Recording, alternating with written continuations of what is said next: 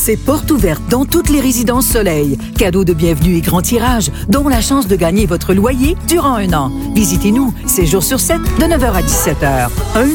1-800-363-0663. Chronique citoyenne avec Sébastien Saint-François. Sébastien Saint-François, bonjour. Salut Charles. Comment vas-tu? Ça va très bien. Es-tu allé faire un petit tour euh, du côté de McMasterville, te faire euh, raconter des, comment dire, euh, ben, te faire convaincre par les amis de, Nord, de Nordvolt? Non, je n'étais pas à la réunion hier. J'en ai parlé à Franchement Les Tourneaux hier. J'étais en, en onde avec Jacques Les Tourneaux. écoute, je trouve, comment je pourrais dire, ça me laisse perplexe un peu. Puis comme je disais euh, hier en ondes, euh, on dirait qu'on est en train, sous ce gouvernement, depuis sa réélection du moins, on ne nous parle que de productivité, de développement, de business, de, ci, de ça.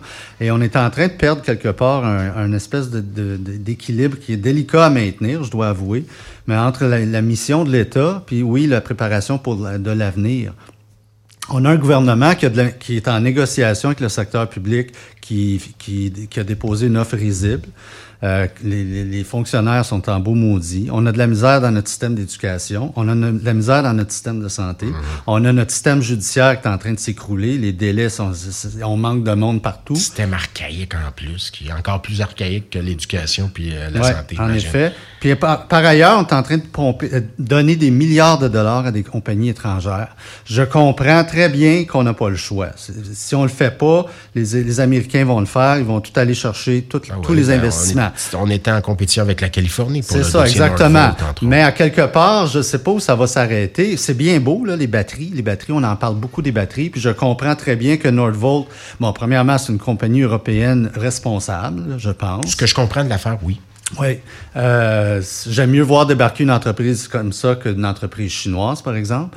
Euh, parce qu'on sait que l'éthique euh, en affaires est, est différente. Entièrement d'accord. Je parle juste de ce point de vue-là. Là. Euh, mais en même temps, et, oui, on prépare l'avenir, mais comme tu mentionnais pendant ta revue de presse aussi, ça soulève plein d'enjeux. Environnement, on dit qu'il n'y aura pas de BAP. On a appris hier via euh, Radio-Canada qu'il y a des milieux humides, il y a plein de facteurs environnementaux importants. Moi, je pense qu'on peut pas s'en passer d'un BAP. Il va falloir que le gouvernement nous explique pourquoi il n'y en a pas s'il n'y en a pas.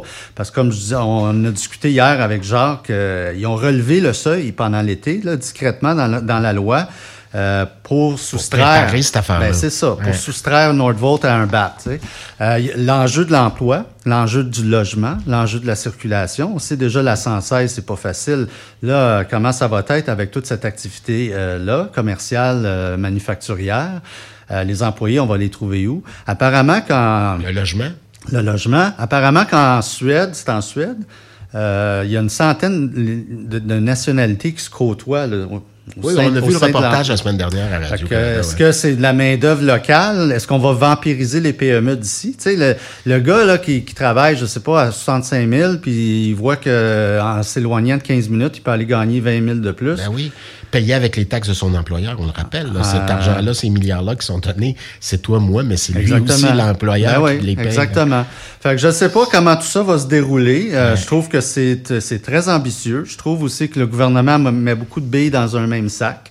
On investit beaucoup, beaucoup, beaucoup dans les batteries. Je comprends que c'est l'avenir. Puis on comprend que c'est pas un majeur, Nordvolt. Ça pourrait le devenir. ben, ils ont des contrats quand même importants avec Volvo, entre autres BMW. C'est quand même un joueur qui, qui se positionne pour devenir à se positionner, mais on se comprend qu'on n'est pas... C'est une jeune entreprise. Ça. existe depuis 2015. Ouais, des anciens copains d'Elon Musk. Oui, puis oui, exactement. Puis on sait aussi que les Chinois travaillent beaucoup. Là. Eux autres, ils veulent ils veulent s'imposer dans le marché de la, euh, de la voiture électrique parce qu'ils ont manqué le train pour la voiture à essence. Il y a une autre clé à côté de tout ça, puis il faudra s'en méfier également, c'est la à, proximité de terres agricoles. Exactement. Donc, et puis euh, Thomas Gerbin en parlait la semaine dernière également là, dans, euh, sur le site de Radio-Canada. Il en parlait.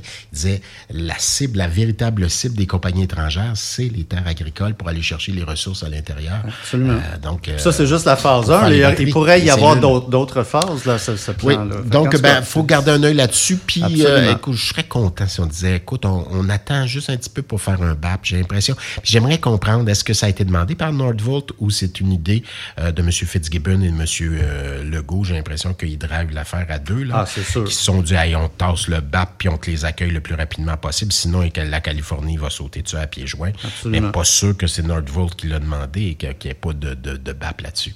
Pense Enfin, pas, non. à suivre. Le. PQ qui remporte Jean Talon. Bon, mais écoute, c'est rendu une ancienne nouvelle parce que depuis ce temps-là, c'est le troisième, la ressuscitation du, du troisième lien qui Ou prend le dessus. Ou d'un pont. C'est un tunnel ou un pont, là. On est rendu là. Moi, je pense, écoute, euh, comme plusieurs autres, je pense que le troisième lien n'a pas joué tant que ça dans la, la victoire du PQ euh, lundi, parce que le PQ était contre le, le troisième lien. Ben.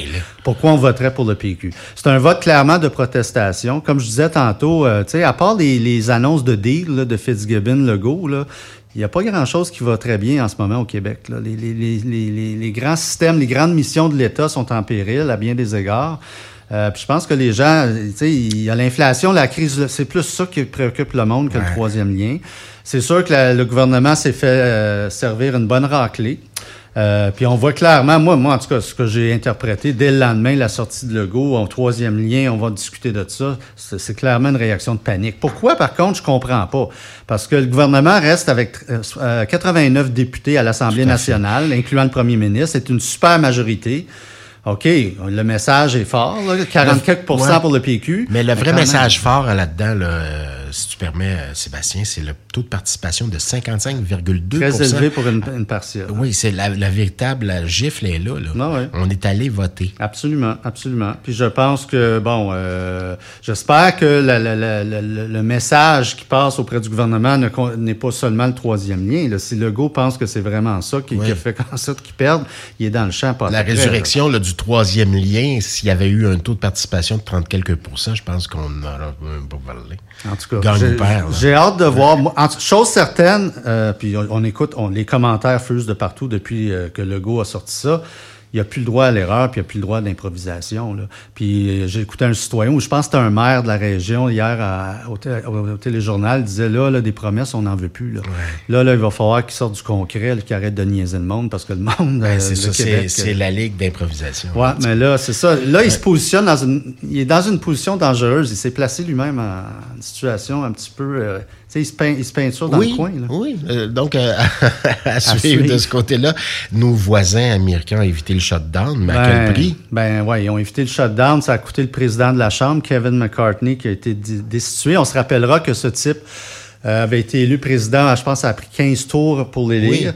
Euh, Il y a moins d'un an. Là. Non, oui, il y a moins d'un an. C'est euh, une démonstration de plus de la polarisation extrême Ouais. de la politique aux États-Unis.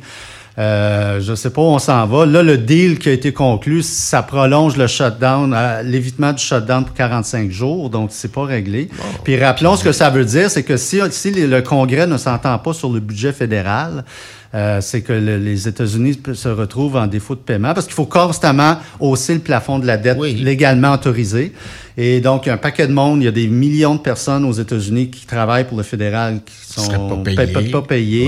Puis C'est un scénario qui se répète de plus en plus fréquemment. Et ça, ben, cette chambre est dysfonctionnelle Ah, et ça peut être payant politiquement parlant pour euh, les les gens de droite là. Ouais, mais- font- ils ils ben, s'arrangent pour mettre des os dans la moulinette. Ben, ce qui est arrivé à McCartney, justement, le, le président qui a été destitué plus tôt cette semaine, c'est que justement, c'est la droite euh, républicaine qui, qui, qui- qui n'a pas à, gérer l'entente qui a été conclue avec Biden pour éviter le shutdown. Ils ont dit ah non non tu donnes trop, t'es pas assez à droite à notre goût, fait que dehors.